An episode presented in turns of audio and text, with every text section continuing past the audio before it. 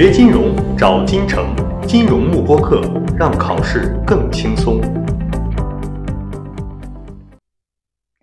大家好，欢迎来到我们的一个 CFI 小白系列之证书普及课。那么今天我们要聊的一个话题就是 CFI 考试的一个难度到底是怎么样的呀？啊，有的同学就特别好奇这个问题啊。其实我们 CFI 一级、二级、三级每一个级别它的一个难度都是不一样的。CFI 一级上下午各三个小时考试时间。总共是两百四十道题，那么我们要学习的一个科目总共是十门科目。有的同学可能听到这里啊，是不是内容特别多呀？对，的确，我们一级的内容很多，但是我们一级的一个深度是比较浅显的，而且我们是可以通过大量的一个题目的一个练习，对于我们的一个 CFI 一级考试是特别有帮助的。总体而言，我们 CFI 一级的一个中国考生的一个通过率是远远高于我们全球考生的一个百分之四十五的一个通过率的。尤其大家可能找到一些比较好的机构老师学习的一个情况下，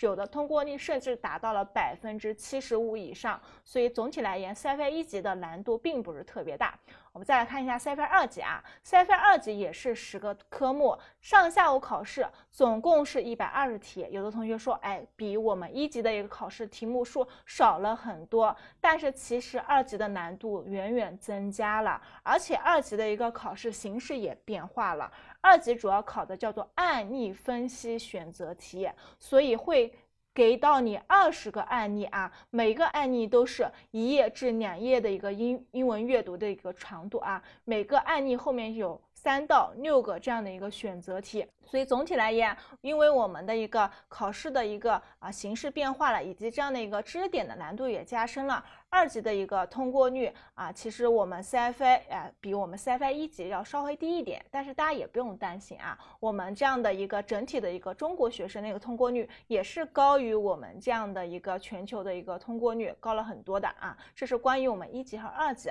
我们再来看一下三级，CFA 三级的一个总共的一个学习科目是十二个科目，但是我们考试形式又变化了。我们以前是二级是案例分析题，现在三三级的下午也是案例分析选择题，但是上午的话就变成了一个案例。写作题，每一个案例后面跟着几个小的一个简答题，需要你通过一个英语的一个写写作。因此，由于这样的一个考试形式的一个变化，导致我们很多的一个中国考生可能因为写作能力不太强，导致这个通过率有所下降。其实跟我们的一个全球的一个通过率是差不多是持平的这样的一个趋势。那么总体来说，我们 CFA 三个级别各有各自的一个特点，所以大家。一定要针对自己的一个自身的一个优势，制定不同的这样的一个学习的一个策略。今天我们的话题到此结束，谢谢大家。